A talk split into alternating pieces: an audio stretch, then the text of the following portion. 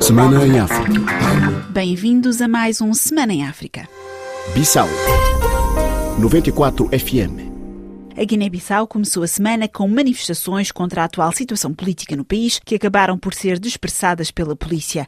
O relato é de Moussa Baldé, a partir de Bissau. A manifestação acabou por ocorrer em menor escala, isto é, com pouca aderência. Mesmo assim, um grupo de pessoas, na sua maioria jovens, manifestou-se em algumas artérias de Bissau, diante da sede das Nações Unidas e em algumas zonas da capital. A polícia usou granadas de gás lacrimogéneo para dispersar os manifestantes. Logo nas primeiras horas desta segunda-feira, a polícia ocupou as principais avenidas de Bissau e todos os pontos de confluência de bairros, bem como locais de aglomeração de pessoas. Pelo menos três pessoas ficaram feridas e várias denunciaram inalação de gás lançado pelas forças de ordem. A coligação Plataforma Aliança Inclusiva PAI Terra que convocou a manifestação, denunciou o uso de força pelas autoridades para impedir que os cidadãos se manifestem. Entretanto, a coligação Plataforma Aliança Inclusiva, o PAI Terra Arranca, realizou uma conferência de imprensa na sede do PAIGC, dois dias depois deste episódio de repressão.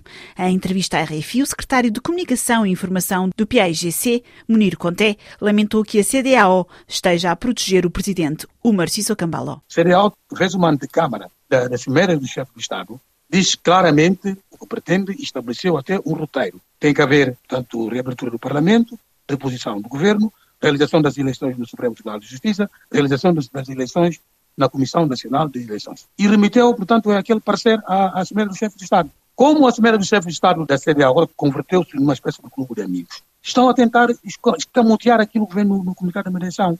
Mas dizem dizem, dizem, com politicamente correto, essa expressão de restauração, portanto, das, das instituições democráticas. A CDAO, portanto, fez um anúncio público de restauração das instituições democráticas. Esperemos que, quando se restaura as, as instituições, se refere, portanto, à reabertura do Parlamento, à eleição de um governo, nos termos da, da Constituição, não um governo de iniciativa presidencial.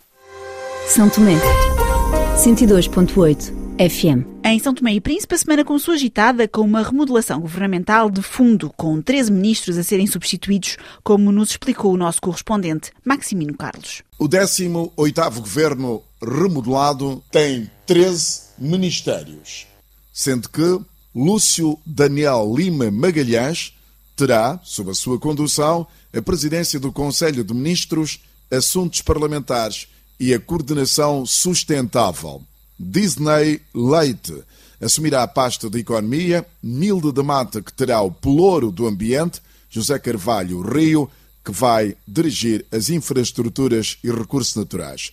Ângela Costa regressa à saúde, cargo que exerceu em 2012 e agora também com a responsabilidade dos direitos da mulher, substituindo a sua conterrânea Maria Milagre.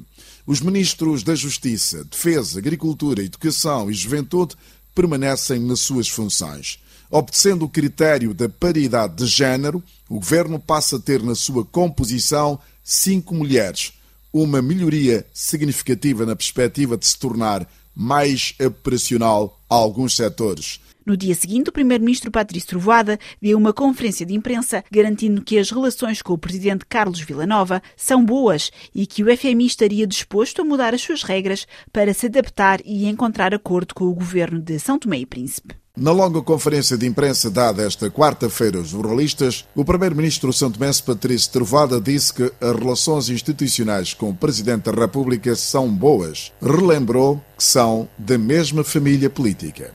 Não há problemas nas relações institucionais com o Presidente da República. Eu e o Presidente nos conhecemos há muito tempo, como vai a família. Também faz parte desse encontro. Questionado sobre as negociações com a FMI, o chefe do Executivo santomense disse que chegou-se a um ponto que o FMI faça regras especiais para São Tomé e Príncipe. Nós chegamos ao ponto de que o FMI faça regras especiais para Tomé e Príncipe. E é a situação que nós temos que ultrapassar. Nesta mesma conferência de imprensa, o líder do governo são tomense esclareceu ainda a situação no Porto de São Tomé. No fim de semana, tinha sido veiculado pelo sindicato da Enaport que o contrato com os franceses da África Global Logistic tinha sido anulado, mas Patrício Trovoada veio esclarecer que afinal está só a ser revisto. Eu não anulei, quer dizer, meus senhores, vamos lá ver, não está anulado, não está anulado. Uma coisa, vai ser trabalhado Desde o Conselho Ministro, o que é que nós dissemos? Esse contrato, de facto, tem questões de insuficiências, tem que ser esclarecidas, questões de erros,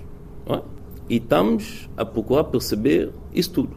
E nós dissemos exatamente isso ao sindicato. E que, enquanto esse contrato não for mexido, revisto, em acordo e perfeita abertura com a AGL, que quer também nos clarificar algumas coisas. E enquanto ele não for para o Tribunal de Contas para ter o visto, juridicamente esse contrato não existe. Ainda no arquipélago, pela primeira vez na história de São Tomé e Príncipe, a diocese vai ser liderada por um bispo nacional. O Papa Francisco nomeou o padre João Nazaré, de 50 anos, como o primeiro bispo são tomense para liderar a diocese. Mais detalhes com Maximino Carlos. É um marco histórico para São Tomé e Príncipe. A nomeação pelo Papa Francisco do padre João de Seita Nazaré como bispo da Diocese de São Tomé e Príncipe. João de Seita Nazaré não escondeu a sua satisfação. Agradecer a Deus para que continue a confirmar em mim o bem que já começou.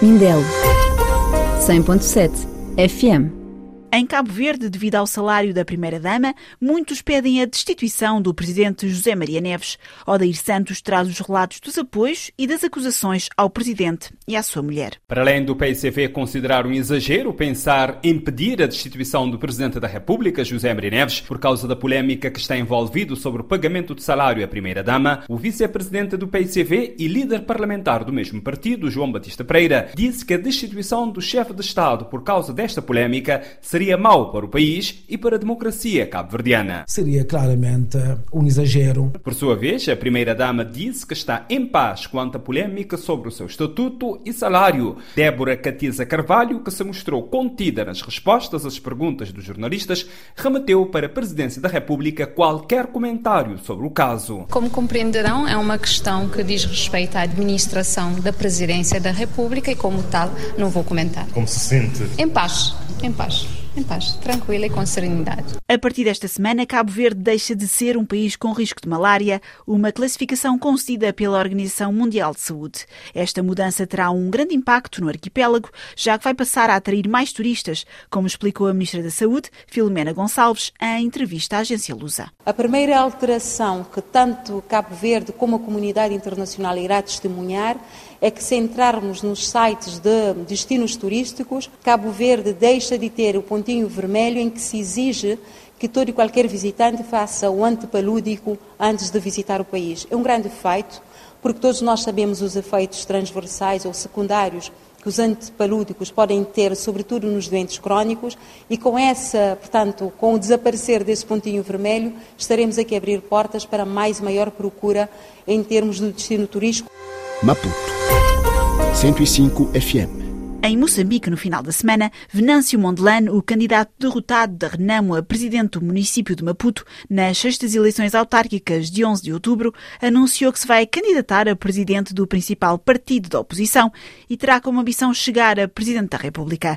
Mais detalhes com o nosso correspondente. Orfeu Lisboa. Foi chegada à autarquia de Nacala, na província de Nampula, onde Venâncio Mondelano tornou oficial a sua posição de candidatar-se à liderança de Renamo e não só. Eu, Venâncio Monjan, membro sênior do partido Renamo, venho anunciar que estou disponível e vou avançar como candidato à presidência da Renamo no próximo congresso. RFI, as vozes do mundo.